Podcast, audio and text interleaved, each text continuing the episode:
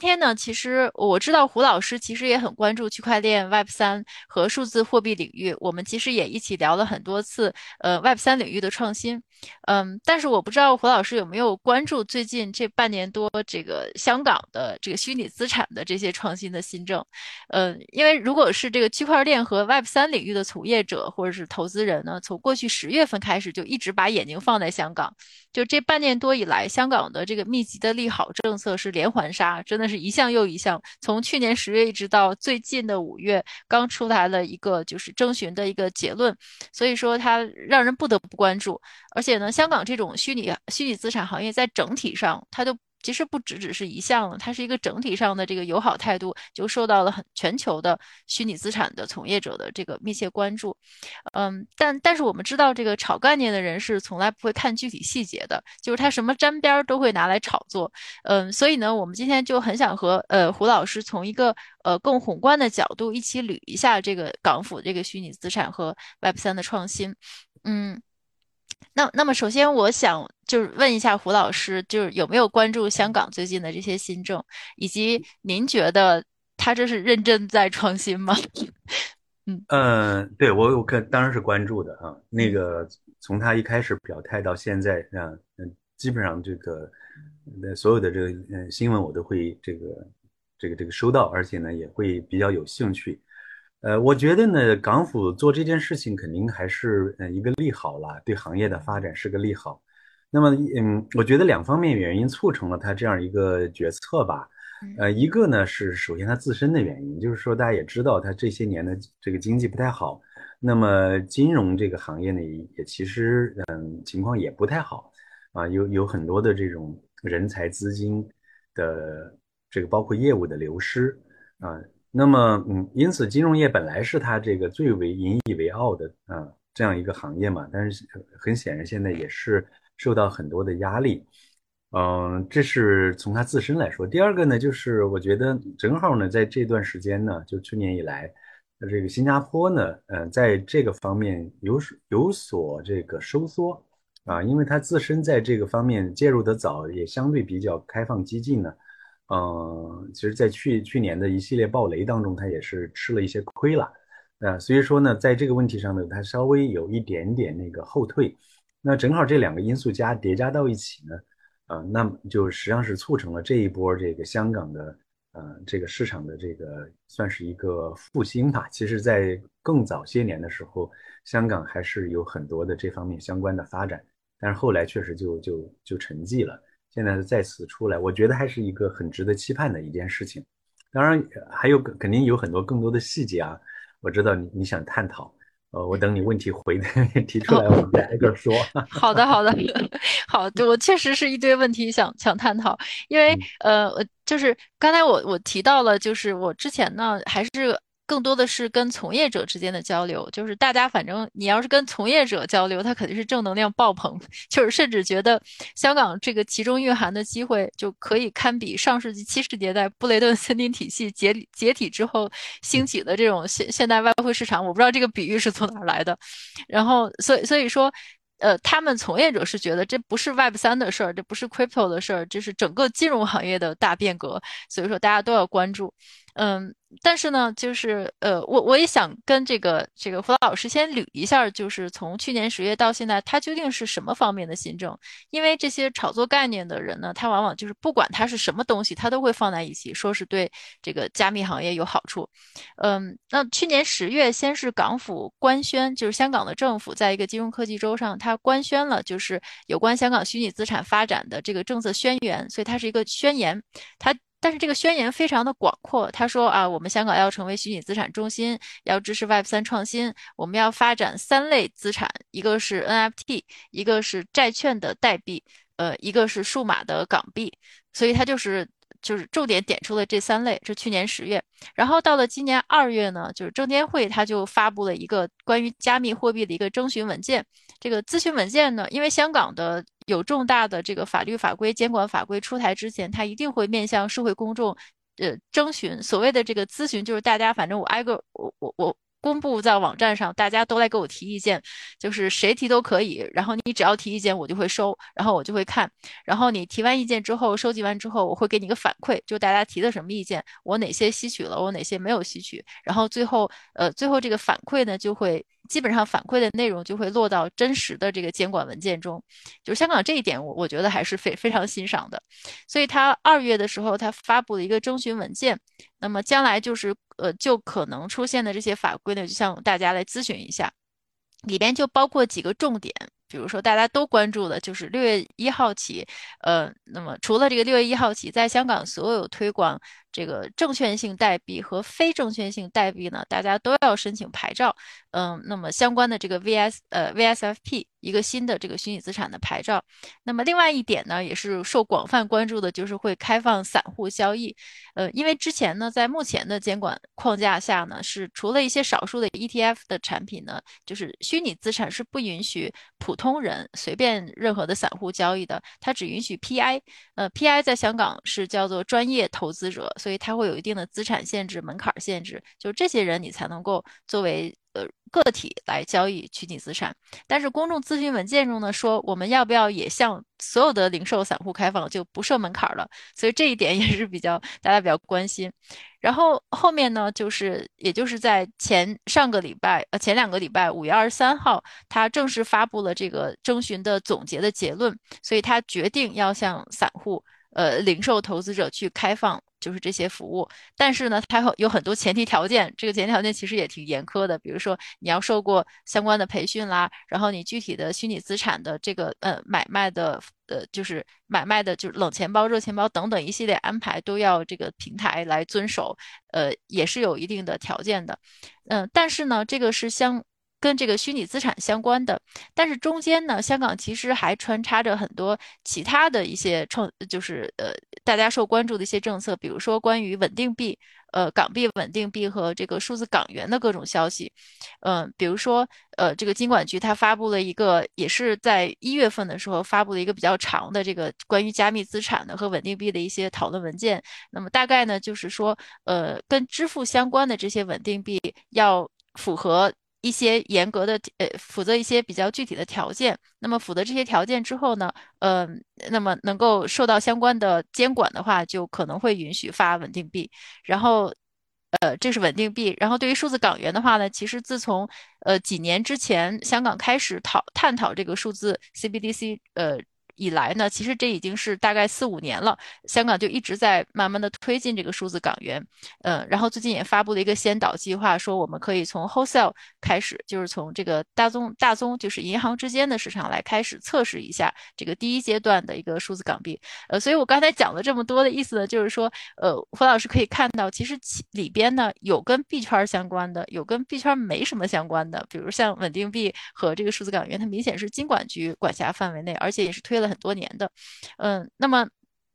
就就是我我的问题呢，就是还是想请您从这两边，就是他对虚拟资产的这个呃的这一块儿，嗯，他的目前的这种推进的。力度是不是有点太大？这个步子是不是有点太大？以及它在监管方面可能会遇到的一些困难，在于虚拟资产这一块儿。那么另外一个问题就是跟数字港元和稳定币相关的。我知道您对稳定币也很有研究，也也想请您评价一下，就是稳定币，就是香港稳定币，它到底是有没有必要存在？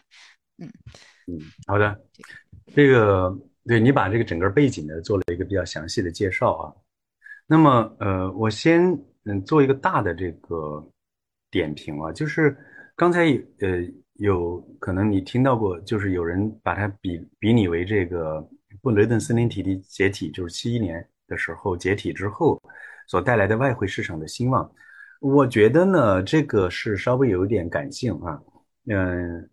原因在哪里呢？就是实际上你从全球范围来说呢，呃，其实呃香港的。这个监管当局的这种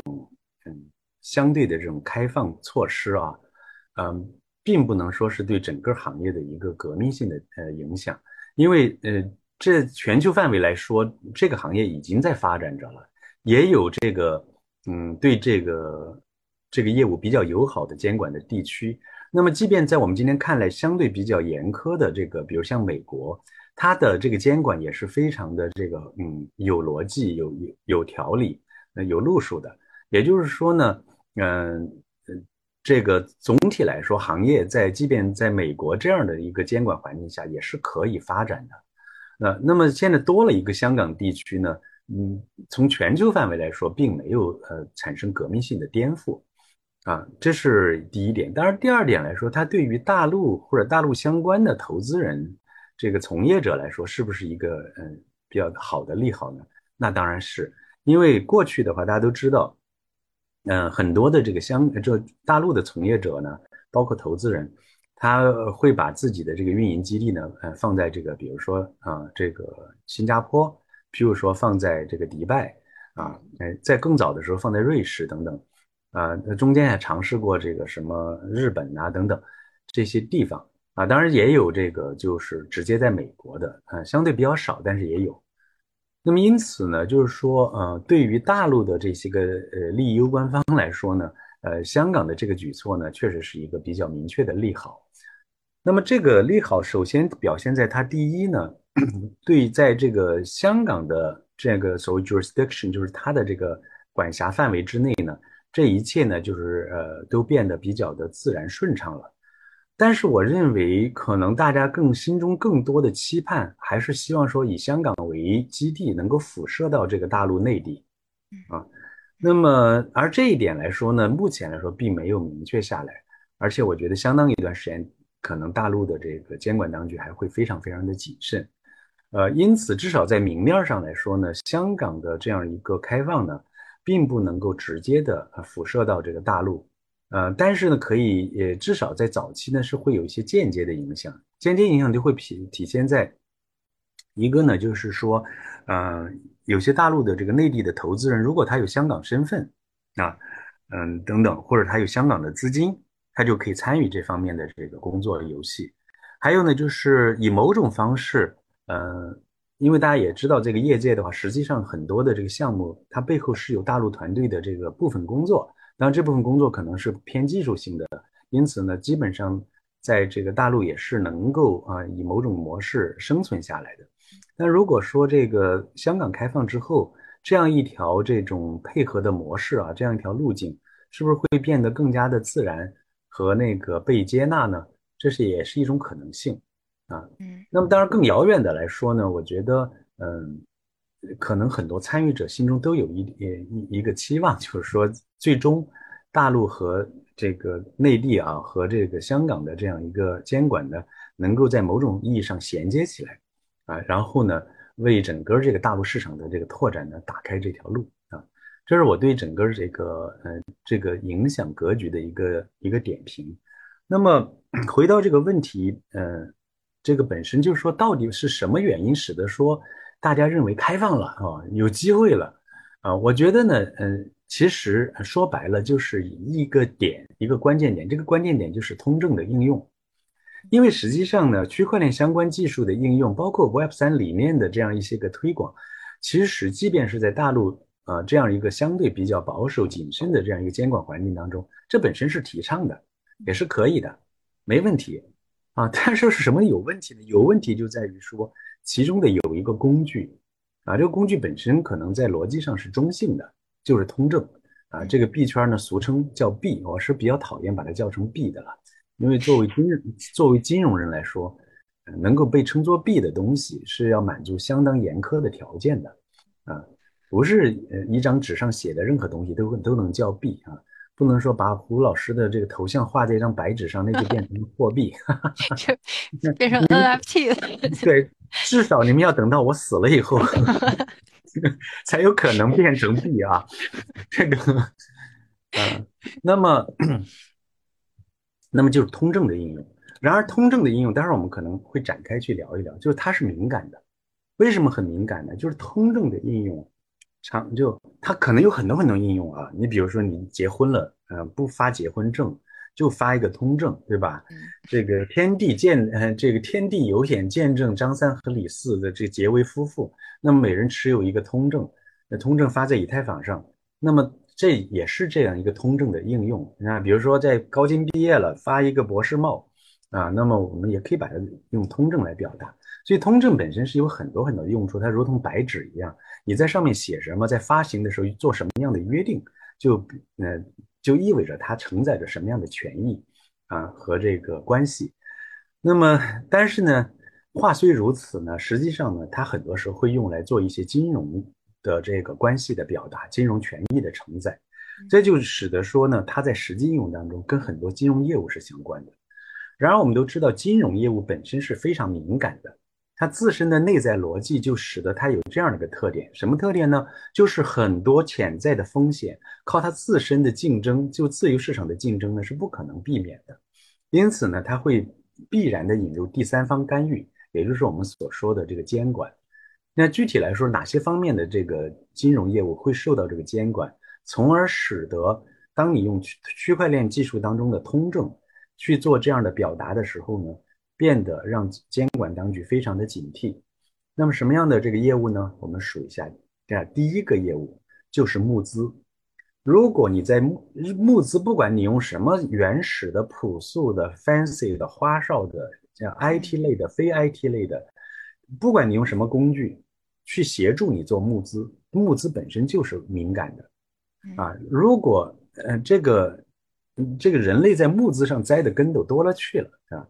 那么这里面常常是有很多不谨慎的造成的问题，也有很多是属于诈骗导致的问题，包括像庞庞氏骗局什么的啊。那么这个呢，不是说募资本身是不能做的，而是说不管你用纸来做，比如说你小小跑，你给我一万块钱，我写张纸啊给你，说我收到一万块钱作为股股本。那你用纸来做也行，我发一这一个通证给你也行，我叫胡币啊，一枚表达表示说你是你给了我一万块钱，这都可以。但是这不能否认一个逻辑，就是说这样的事情是很敏感的。我在个做募资的时候是走的公募还是私募，我有没有遵循公募和私募相应的逻辑约束？这个呢是甭管你用什么的工具，都必须去那个遵守的。啊，这是这个第一类，就是这个募资类业务。第二类呢，就是证券的交易啊，特别是证券的公开交易。当然，这个通常也伴随着证券的发行，也发行同样是一个募资过程。当然，有些证券的发行是没有募资过程。你比如说这个呃比特币 的发行，它是没有募资过程的。那不管怎么样，这个不管它是通过募资发行的，还是非募资的行为发行的。总之呢，在这个世界上存在了一些个这个通证以后，它表达的是这个呃这个权，就是这个权证啊，就某一种证券的话，那么这种东西的这个证券就是标准化资产，甭管这种资产是表达为纸张，还是表达为这个 Excel 上写的数字，还是表达为 Oracle 数据库上写的这个一个数字一个字段，还是表达为这个区块链技术所支撑的所谓这个分布式账本上的这样一个数字。都没关系啊，在金融人看来，它都是一样的东西，它就是代表着一种权益啊。那么这种权益如果要在公开市场上交易的话，它的危险性也是很高的。那么在一九三三年之前呢，美国对这方面是完全放任自流的。然而呢，吃了无尽的苦头之后呢，一九三三年就通过了证券法，一九三四年通过了证券交易法。中国和其他国家也都有类似的法律，就是说对于公开交易的证券类的。这个对象，它必须要有相应的一系列的规范，比如这，从而规避，比如说价格操纵、信息不对称啊，这个投资者适当性问题啊等等一系列的问题。那么这样的话，就是说，当那么这样的这种约束呢，不是不会因为着你做这样实际操作的时候用的是区块链的工具，它这个逻辑就不成立了。嗯啊，当然有些人就会来这说，胡老师，我们现在是一个全新的技术，时代变了，你说的那些逻辑都是老家伙们，该早这个 早就该扫进历史垃圾堆。呃，我也同意，我觉得他们不管你扫不扫，他们最终都会进入历史垃圾堆，因因为他们都变，他们都老了啊。对对，因为这个他们最多活到九十岁啊，比如说像巴菲特，嗯嗯。啊，对他可能会活一百岁，我们希望两个 他还没死，我们不能乱说啊。那个，但是呢，就是说，呃，你如果想让他们早一点进入历史垃圾堆呢，你最好说你有一点这个金融的这种背景，能够把你的这个理由呢说得很清楚。如果你说的很好，我可以帮你一起去找证监会跟他们打架，对吧？嗯。然而，我现在没有看到啊，这个币圈的人呢，能拿得出特别有说服力的这个理由。那第三个业务是什么呢？第三个业务就是发行货币，嗯，那么发行货币呢，呃，货币可以用很多形态发行。你比如说把它搞一堆金属啊，铸成铁片，就是圆圆片片的那样东西叫硬币，也可以写在纸上，对吧？就刚才我讲的，把胡老师的头像画在一张纸上，就把它当成货币去流通。啊，或者呢，就是说你你把它说这个这货币就是写在这个 Excel 上的啊一个东西，哎，或者写到 Oracle 上都没关系。那么你如果你能成功的发行一个货币，所谓成功的发行货币，就是某一个社区的人接纳它作为交换的媒介啊。大家注意啊，这个你呃比特币这样的东西，它虽然也在被很多人买卖，但是它不是一个非常优秀的货币，因为它的币值不稳定。嗯，那么。你如果能够，如果你能成功的发行一个呃对象，它呢能够它的这个交换比率，它相对于这个世界的这个呃货物和服务，在统计意义上保持了一个相对稳定的这个汇率的话，这个交换率的话，那么它就是一个成功的货币。好了，假定你能成功的发行货币，那么实际上呢，你就面临一个很现实的问题，什么现实的问题呢？就是你必须配合税务当局。我以及这个反洗钱当局，为什么你必须配合呢？我为什么一定要配合呢？你们这些老家伙搞的这套建制，我从来就看不惯，对吧？呃，这个我非常理解，我也看不惯，特别是当他收我税的时候，我也特别，我也看不惯，对我恨透了，对吧？每年每年看着百分之三十四十的这个这个收入就被这帮混蛋给拿走，对，但是呢是这样的。我们不能不承认一个现实，就是我们人类的文明走到今天，我们的文明是基于税收的文明。啊，虽然我很恨他，但是我一想到，这个人类如果没有税收啊，世界将会怎样呢？就会将会崩溃。嗯啊，我们不管是一个简单的社区，啊，还是一个国家，啊，然后是这个，他最最后发现呢，他如果离开了税收，这个文明就崩塌崩塌了。那因此呢，就是说，任何一个呃行，不管是谁发行的东西，它在这个经济体当中行使着交换媒介，也就是货币的功能的时候，那税务当局一定会来找他说，有的是霸道的说不让你发行货币，啊，那么在某些国家具体我就不说了。那么，但有的国家是允许的，美国是允许你发行货币，有有本事你就说吧，你你就发吧，对吧？这个，嗯，那像澳大利亚、日本。哎，等等，都是可以自自由发行货币的。呃，直到今天的话，有呃有有些这个，呃，就比如像美国马斯克，他说他卖卖货，他卖汽车可以收这个币那个币，这个无所谓，OK。但是呢，一旦一个货币在这个经济体当中占据了一定的这个流通比例以后呢，那这个税务当局一定会来找你说，希望你配合。这就是 Libra 为什么迟迟不能落地，最终呢胎死腹中的原因。他发现呢，他要去配合全世界各国的这个 税务当局，太太 太复杂了啊啊！这个事情就是他他很显然，他当初舍不得那点咨询费没找过我。如果他找我，他找我一下，我就会告诉他，他面临的是什么一个局面，你知道吗？嗯对，对，那个，那么因此呢，这个呃，发行货币是个敏感的事情。你最最最底线，你是要配合税务当局。如果你不配合税务当局啊，你你就休想呃这个能让你的这个呃这个货币呢真正的流通起来。嗯，当然除此之外还有一些相对不那么重要的事情，但是呢也是呃必呃目前来说是规避不了的，就是比如反洗钱啊，那么还有当然就有反恐对吧？反大规模杀伤武器扩散等等这些东西。但是呢，我觉得就是至少有一点是税收。那么好了，目前来说呢，这个币圈实际上是没有成功的发行任何一个脱离了法币的这个货币。那么这个很遗憾啊，很多币圈的人乍一听还听不明白这话什么意思。当他们仔细去看一看的时候，币圈当它离开法币之后，它没有任何一个对象发行出来是一个真正意义上的货币。所谓真正意义上的货币，就能够被大家接纳成为交换的媒介。啊，然而他们呃也很聪明，他们都是现实主义者，因为所谓的理想主义者其实是很少数的，大部分理想主义者，对百分之九十九的人不是理想主义者，那么声称为理想主义者的百分之一呢，其中有百分之九十九点九九九的其实是虚伪的理想主义者，他们的本质还是为了赚钱。那么为了赚钱，最后发现呢，那就要交易啊。那么交易最最靠谱的是什么呢？那就还是拿美元交易吧。嗯嗯。那么美元交易呢，只是发现美元的这个传统机构呢，掌管着转转账的这些机构呢，啊，不太配合啊。那么不配合怎么办呢？那就把它映射到这个，把它映射到这个链上去啊。那么也就是说呢，这个在比如 USDT 也好，USDC 也好等等这些，他们其实在本质上是法币。啊，他们把这个一个法币最本质的特点，就是说它要币值稳定这个特点呢，还是呃无奈的交给了美联储啊。然后呢，他只把它的物理形态呢重新表达一下，表达成能够比较自由的流转在这个分布式账本上的这么一个对象啊。嗯，他们这个不管他们是多么的这个声称自己是纯粹的理想主义者、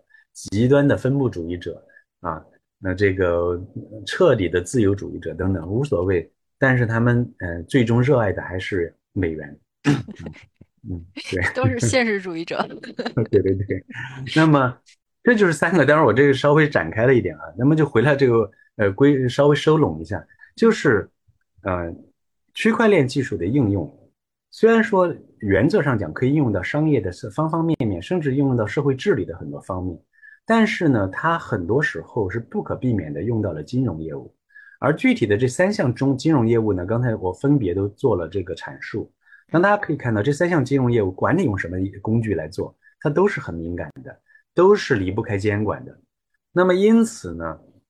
这件事情就变得敏感。这个敏感呢，有历史原因，就是在一开始出现的时候呢，这个相关的这个社区呢，其实并没有太在意，那么也留呃造成了很多问题。包括说很多人在交易当中失败啊亏损，还有很多人呢受骗上当啊，就是这个有有有少量的人害群之马呢做诈骗啊庞氏骗局等等的，那么这个就导致了还有很多导致了很多社会问题，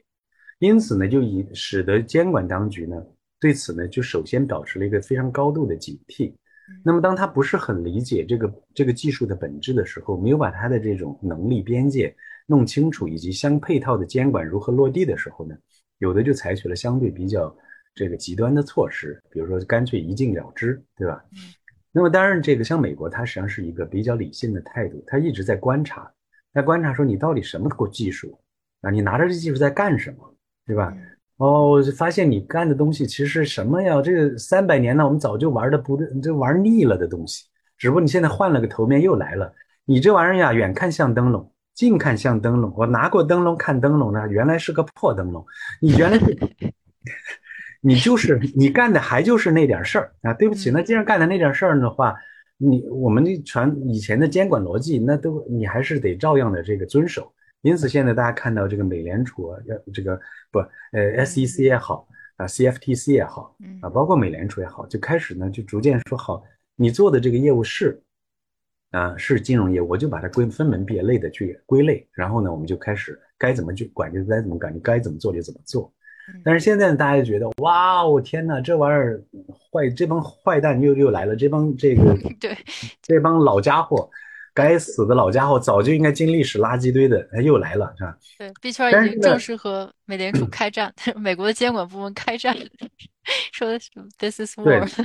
那相信我。嗯，他们现在呢，就是说我我认为开战是个好事，但是呢，我觉得他们现在拿出的这种论据，实在是在逻辑上太薄太薄弱了，知道吗？他对于这个人类三百年甚至五百年所在金融上所这个用鲜血 换来的这些个呃沉淀下来的这些监管的这个这个规则以及规则背后的逻辑呢，缺少理解。然后只是这个非常这个机械的喊着一句简单的口号：“我们是创新者，你们这是老家伙啊！你们做的这一切就是扼杀我们创新啊！”你想以这样的口号来赢得这一场战争论，我觉得是非常的愚蠢的啊。嗯。那么这个。好了，回来说这个，见香港当局啊，对，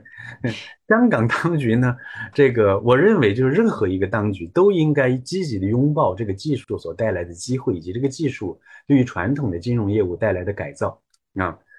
这个它是在技术侧侧层面是确实有很多的优点，比如说它的发行的便捷，它的流转的天然的这种就是跨跨国界的这种性质，对吧？嗯，等等等等，很多的这种优点它是非常明显的。那么因此，我觉得监管当局绝对不应该是像这个就是低头埋头不看啊，这个一味的否定，这是不对的。所以香港当局这个做法是很好的。那么但是呢？香港当局在它开放这样一个呃，就是合理的去开放这样一个就是技术的工具的应用的时候呢，它也不可避免的仍然面临着啊这个任何一个监管当局都会面临的问题，就是如何将这个金融业务本身的这个脆弱性啊照顾到，然后使得大家在应用新技术是从事金融业务的时候呢，那些相关监管当监管规则试图去规避的那些风险呢？仍然能够得到很好的规避，啊，这个呃并不是很容易做到的啊。待会儿我们可能有机会再展开讲一讲，它有哪些这个坑在那儿放着。呃，那不如您现在就给大家就排排雷，现在就 很想听，因为现在到目前为止就是一直是在连续放利好，而且说实话，在香港的市场上其实很少有反对的声音，或者很少有质疑的声音，就。不知道为什么，就就呃就谨慎的声音，或者说为什么不和美国看齐，好像嗯现在更多是乐观的情绪，就大家都在在说为什么你不开放的更大一点，比如说不要把百分之九十的币都要放在冷钱包等等等等，所以所以您您给排排雷，就是里边还有什么坑？嗯，是这样，就是首先呢，就是监呃香港的金融监管当局呢是一个很有经验的呃监管当局。因为它就咱们咱们都知道，香港的金融市场是全世界的、全亚洲的第一啊，嗯嗯，就是所以说呢，他在传统金融业务上已经积累了非常丰富的经验啊。我刚才讲到那些传统金融监管逻辑背后的这些个道理呢，他们应该是熟的不能再熟了啊。而且呢，立法的环境呢，它也是非常这个健全的。香港的这个法制英美法系承承接下来啊，就这这么多年从事这个。嗯，这个金融的这个业务啊，所以它这个基础的这条件是非常的扎实的。我觉得，比如说你跟要，比如说像跟迪拜相比，那就完全不在同一个量级这个上头啊。它应该是跟新新加坡监管当局相比呢，是好有一比的。这是一个大的背景。那么，呃，因此呢，我要接下来探讨的问题呢，应该是他们肯定都想到了。啊，这个就不用去呃多说了哈。人家迪拜当局跟我问我个问题，我可能会担心他可能很多基础的一些问题 都不清楚。对，那么呃，香港当局的话，他我觉得他呃可能面临的风险有很多很多啊。刚才你也讲了，比如说这个那些都没关系，他最大的一个问题就是说，其实也是大陆的监管当局面临的问题，就是横幅风险怎么避免。哦，嗯，对，嗯 嗯，对，确实，香港也有横幅问题。雷曼就是当年那个雷曼迷你迷你债的时候，是很多很多人都举着纸牌在在街上。对，因为是这样的，这个横幅的原因呢，可能有呃有合理的和不合理的。那么就是说，嗯，就是这个一种就是由于你监管不严啊，嗯，那么导致说很多人呢就是。由于他这个投资者本身，他有嗯，投资者是广义的消费者嘛，就是在金融行业里面有所谓叫消费者保护的这样一个基础逻辑在那儿。那么由于他这个如果保护不到位的话，那么很多无辜的啊，这个积极参与这个市场的一些个投资者呢，他就可能会亏损。那么这个亏损的话，如果是在你监管到位的基础上啊，入市有风险，这个这个亏损自自负自己负责这样的一个东西明确之后呢，那照理说呢，它亏损就亏损了。但是呢，如果你呃监管有疏失啊，然后中间可能还出现了诈骗或者这样那样的事情之后，那么有些不应当来参与的，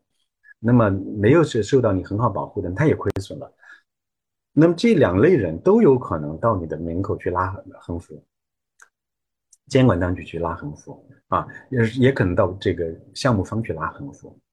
那么这个呢，就是属于说这个嗯，几乎是不可避免的。因为你譬如说，就算你一切监管都到位，那么中国的股市投资人是拉了三十年的横幅，从一九九零年开始有中国的股市出现，到直到到今天都还有人要去拉横幅的啊。那么这就属于这种就是证券交易、证券类交易啊，它必然会带来的一个结果。何况币圈现在的整个情况来说啊，它的整个这个业界的成熟度是不够不够高的啊。那么这里面很多这个乱七八糟的作为，当然我相信这个在当你香港以这样一种，嗯，这个这个香港当局你逐步按照这个传统的这种金融逻辑去思考周密之后落地呢，可能不会出那么大的纰漏。但是呢，给定现在币圈的这种状况，我认为还会出很多的这种项目，导致很多人亏损啊。那么，嗯，而且是不必要的亏损。因此呢，这个我觉得香港当局还是要想清楚，当面临这个情况的时候，你怎么去面对？因为现在的这个币圈的情况是什么呢？第一，啊，募资仍然有很多的这个监管的这个这个死角，啊，你比如他在呃他的募资呃行为，他可能是他用一个这个注册在某个啊离岸小岛上的这个。一一个这个一个法律体系之下的注册的，然后完了，他在一个监管很弱的地方开展运营，然后他面向全世界的人做了这个募资。当然，他表面上各香港当局对他的要求，他似乎也是合合合乎的要求的。那么这种他募资可能当初就已经留下过隐患，完了交易的时候啊，他也可能这个。最终，他也可能最后，但当然现在这个能上去，呃，香港交易的一开始的一批，可能是比卡的比较严。那以后的话，可能有些这个新的这个，这个这个通证币种也就上去了。上去之后交易啊，这里面能不能够有效的监管？因为现在的这些个很多的交易所，那里面呢，这个是鼠蛇横行，是吧？这个这个币价操纵，呃，项目方结合这个舆论方。这个造势的信息没有这个严格的披露，也没有合适的审计啊，信息不对称严重的这个存在，在这个基础上很多的这种那所谓的币值市值管理，那就公开的，嗯，这个肆无忌惮的做，嗯，这种情况之下的话，实际上监管香港监管当局如何能够，呃，这杜绝这样的这些现象，让这个市场能够健康的发展，其实是面临很大的挑战的，嗯，是的。对，嗯，胡老师说的很对。实际上，就是这种您讲的这个横幅风险，嗯，很每个国家其实都有。那香港的话呢，其实最近的一次也也也不是很近了，这说说话也都呃快二十年了。就是零八年次贷危机之后，就是香港有很多雷曼苦主，因为当年是很多香港的银行，包括。普通的商业银行其实不只是投行，都买了很多雷曼的迷你债，然后它会作为普通的理财产品去卖给普通人。然后那个时候，由于它的规模太大，而且这个雷曼的迷你债它是由银行渠道来发行的，所以就很多大爷大妈们就确实也很可怜。就是在这个我刚到香港的时候，那还是很多年前，那个时候我我我的我所在的办公室对面。嗯，有一家银行就不说名字了，就是天天有个大喇叭在那儿放，就什么雷曼苦主，我是我是雷曼苦主，然后银行还我钱，就是那个大喇叭，我整整听了一年多，后面后面我就搬走了，搬到另外的这个办公室就没有听到。所以说，香港也是会有这样的横幅风险。那么现在的币圈呢，有可能是觉得规模还是比较小，因为说实话。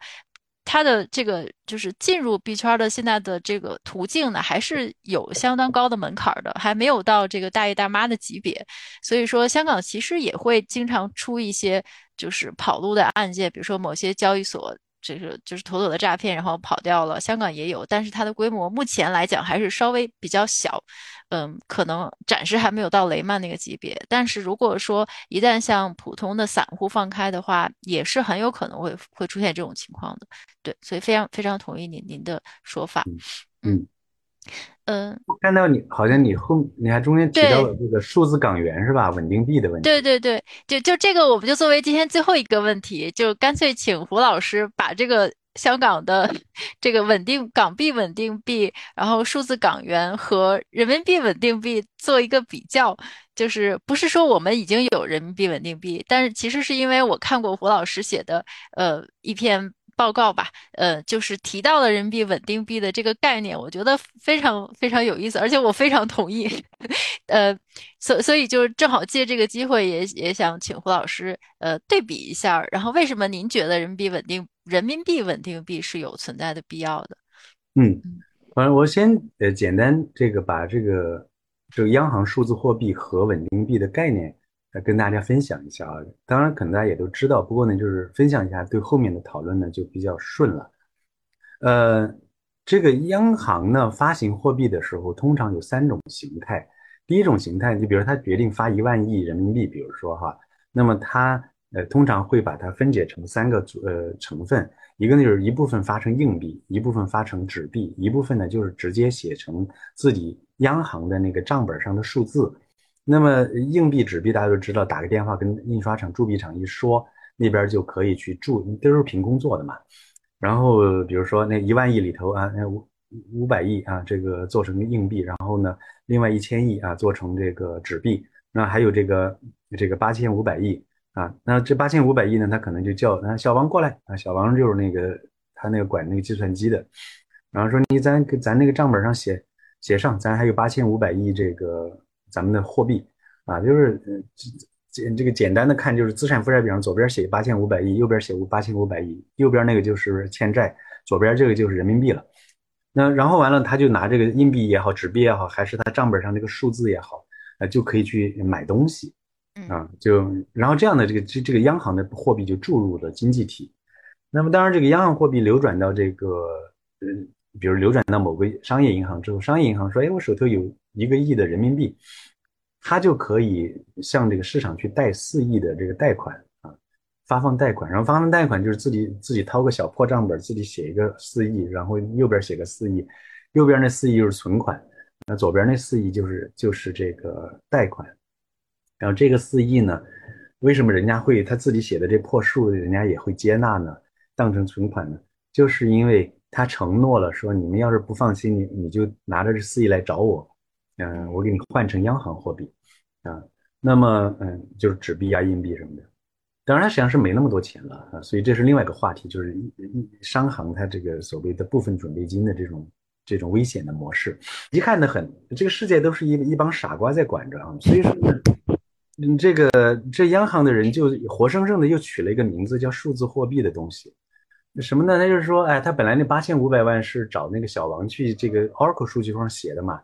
他跟小王说：“哎，小王，你就写八千万。”嗯，那人说：“那还有五千万，你别管啊。”然后那个就是他找小李过来，小李你过来。嗯，哎，行长啥意思？他说：“你听说过那个区块链技术没？听说过？呃，据说这个技术可以写一个账本啊。是啊，是啊，我会。嗯，那你去，比如咱写一个账本，那个写完了，这是行长。”然后他得你写了之后，把咱这个咱这五千亿呃，这个五百亿还没写着，还没发出去呢，写在你那个上头，然后就给自己寄了一个五百亿的这个嗯这个货币。那其实跟前面小王的 Oracle 数据库寄那个八千亿没啥本质的区别。完了他就说，但是呢，小李啊，我们现在决定给你这个五百亿取个新的名字，叫央行数字货币。哈 哈就这么来了，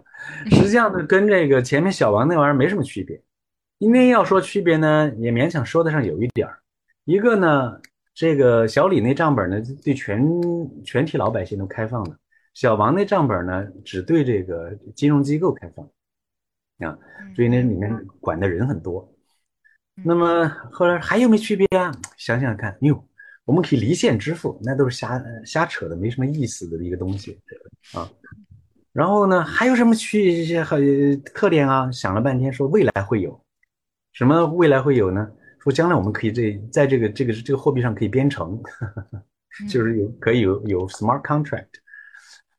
嗯，就这个好了。什么是稳定币呢？稳定币就是更简单粗暴了，嗯，就是币圈的人想用这个，要想用美元啊，比如说，但是美元的这帮支付机构不配合，前怕狼后怕虎啊。这个而且动作慢的一塌糊涂，你看，比如说我卖了这个比特币给这个非洲的小哥，对吧？非洲小哥要给我这要美元才行啊，但是他那边他连那个美元户都没有。啊，好不容易开了个户，人家一听说这是你来干配合你做这个比特币交易，那不行，嗯。啊，那于是乎呢，这帮人就想的是得干脆我们映射到映射的把这个美元映射到这个账本上去，那映射就是说在账本上发一个通证代表这个美元，可是怎么就你说代表就代表了？啊，他不是，他是说那个。你要是拿着我这个，比如我发了一亿胡币啊，我说你这个这就是美元稳定币，那为什么我说代表就代表呢？就是因为比如我找一个特别靠谱的金融机构，说你拿着一枚胡币找他去兑换美元，能够从那儿兑换出来啊。当然那个那个保障的那个机构托管机构必须特别靠谱，是吧？因此呢，你不信胡老不信任胡老师没关系，对吧？这个你你你你信任那个机构就行了，对吧？所以说这个。那么这个，嗯，那么就是说，你你比如信任谁呢？比如说，你如果是个中国银行替你做这个托管，那肯定信任，对吧？嗯，这是嗯，这个这就是这个这样的一环的话，大家在物理上就用这个通证，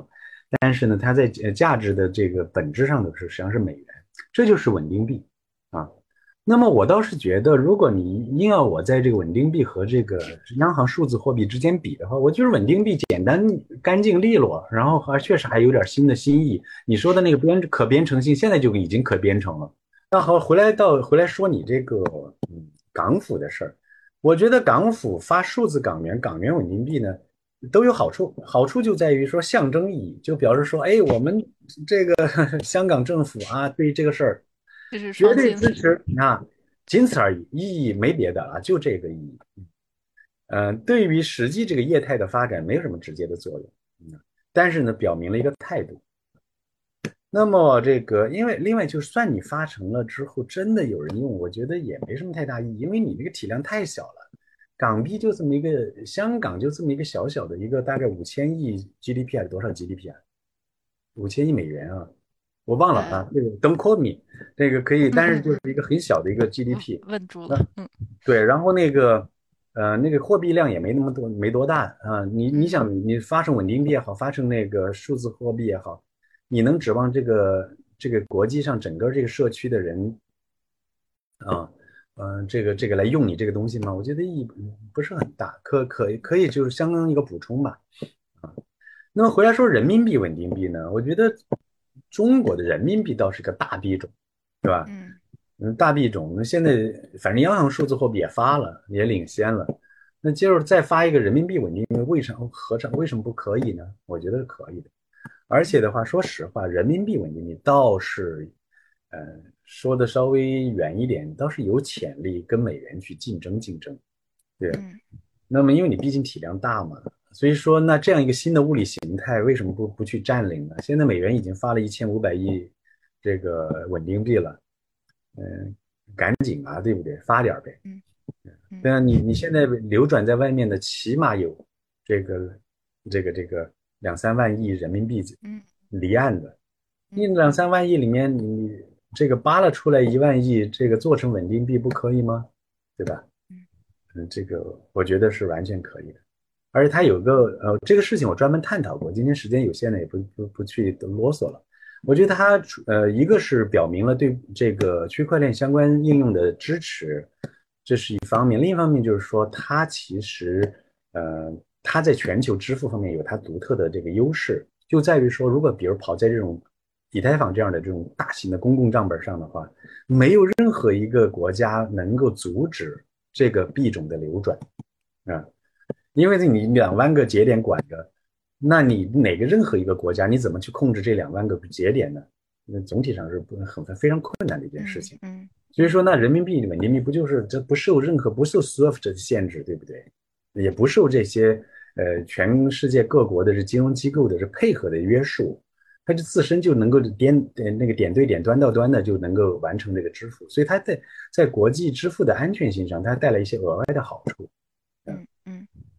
当然，它有些相应的问题。我们之前谈到，任何一个货币的发行如何配合税收，如何配合反洗钱啊，特别是在这个账本如果又是个匿名的情况下，这些相关的问题如何解决？这个呢，我们可以以后有机会可以另外探讨。这个我都做过探讨，是可以解决的。啊，简单的回答都可以解决。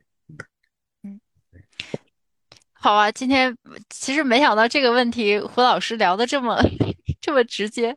呃，我我我其实说说实话，因为我跟很多呃其他的老师们有聊过这件事儿，就是大家其实如果是私下聊的话，呃，或者有一些老师简单直接点，他就。其实是和胡老师差不多的观点，但是大家现在的主要问题是，这个 CBDC 它已经成为一件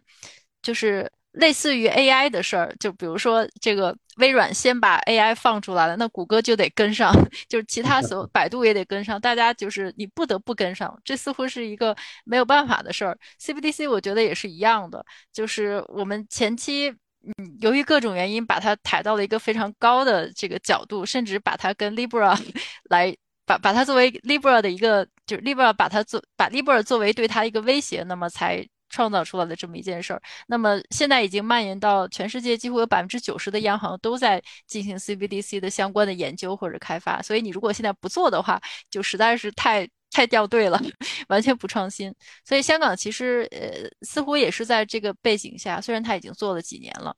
嗯，那么现在呢，确实是如果我们看它真正的用途，或者是真正的完整的一个非常大的必要性的话，可能还没有完全的看到。嗯，所以所以说，其实今天跟胡老师，我觉得胡老师非常的直接，而且。因为已经把刚才已经把这个数字货币 CBDC 还有这个稳定币的底层逻辑，以一个非常通俗的小故事讲了出来，所以大家一听可能也觉得好像好像确实是有一点点的呃牵强，嗯嗯。那个我顺便插播一句啊，就是嗯呃，你刚才讲世界各国都在探索，其实这个探索呢也确实持续好多年了，像英国央行很早就探索，比我们还早，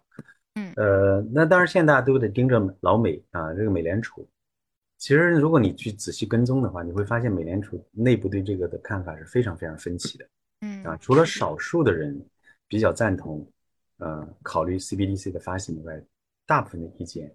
是不认为它有什么好处。啊，因为这个美美联储一个理事就说呢是，呃，因为是 Wallace 还是谁我忘了，可以查一下。嗯，他就说这个，嗯。他说：“这个他没有看到说，嗯嗯，就是这个这个，嗯，所谓 CBDC 的引入能解决的问题是现在的这个体系解决不了的问题。嗯，然而他认为引入 CBDC 的话，一个全新的系统进来，其实会带来很多新的安全性的顾虑。他说，与此同时，他觉得相相比下，如果要一定要引入一个新的物理形态，他倒是认为，啊，这个稳定币更为简单直接，而且安全性得到了相应的验证。”嗯另外一个理事说的更直接，他说 CBDC 就是美元啊，美元这个数字货币的发行啊，实际上是他说 It's a solution in search of a problem，嗯，就是说他已经有有解决方案了，但是拿着锤子找钉子似的。所以呢，实际上大家可以关注一下未来美国是不是会发行 CBDC，我个人猜测是不会。是的，是的，而且现在大家都觉得这个 Fed Now 他们新的那个就是支付系统，其实也解决了很多问题，就更没必要发 CBDC 了。嗯嗯，因为那个你想，你你像是个新的物理形态嘛，那物理形态到底你总是要有点什么新意，对吧？那些你比如说我跟你讲未来，你跟如果加上那个呃智慧就是 Smart Contract，就是智智智能合约的话，也许会带来点新意。嗯，但是目前来说，真的没看到什么啊。实际上呢，就是说。呃，你比如说账本，其实为什么这个这个区块链这个社区啊，这个加密社区为什么喜欢这个账本？是它是有一个很根本的原因，就是这个账本是多人共管的，嗯啊。然而呢，你如果央行发这个数 CBDC 的话，哪还有什么多人共管一说，对吧？你就是派五十个人、一百个人、一万个人去管，不都是听你这个您的行长一句话的事儿吗？对不对？这确实是这样。那这个这个东西物理上还有什么特点？有什么差异化的特点呢？值得我们去追求呢？嗯，呃，确实没有什么，可能把银行账户变成钱包，但是这个也没啥区别啊。现在也就是手机上的一个，对对，是嗯，对，呃。那那今天呢，就这个这个话题，我们就基本上聊到这里。也非常感谢胡老师，就是一个非常轻松聊天的形式，就非常直接的形式把这件事儿聊聊。虽然后面跑到了 CBDC，呃，但是香港的监管呢，我们可以拭目以待。但是大家现在目前的感觉还是，嗯，就政府的动作很大，监管部门动作很大，但是你说市场上真正有什么巨大的变化，就是呃生产力的跃升啊等等的一个新的经济增长点，大家说实话还是在寻找，都都在找拿着锤子找钉子的状态。嗯，好，那那我们今天就不耽误大家的周五的这个 Happy Hour 的时间，可能还剩点时间，所以今天非常感谢胡老师，非常感谢大家。呃，那那我们下次再跟胡老师聊一些具体的今天提到的问题。嗯，感谢胡老师。啊，不客气，那个很开心跟大家聊天啊。这个确实也感谢大家周末这个来来那个 来听这种。比较啊，周周五来听这种无聊的话题啊。好的，好，那就谢谢大家，谢谢胡老师啊，胡老师早点休息。嗯，好，我们下次再见。哎，再见。嗯，好，拜拜。拜拜。嗯。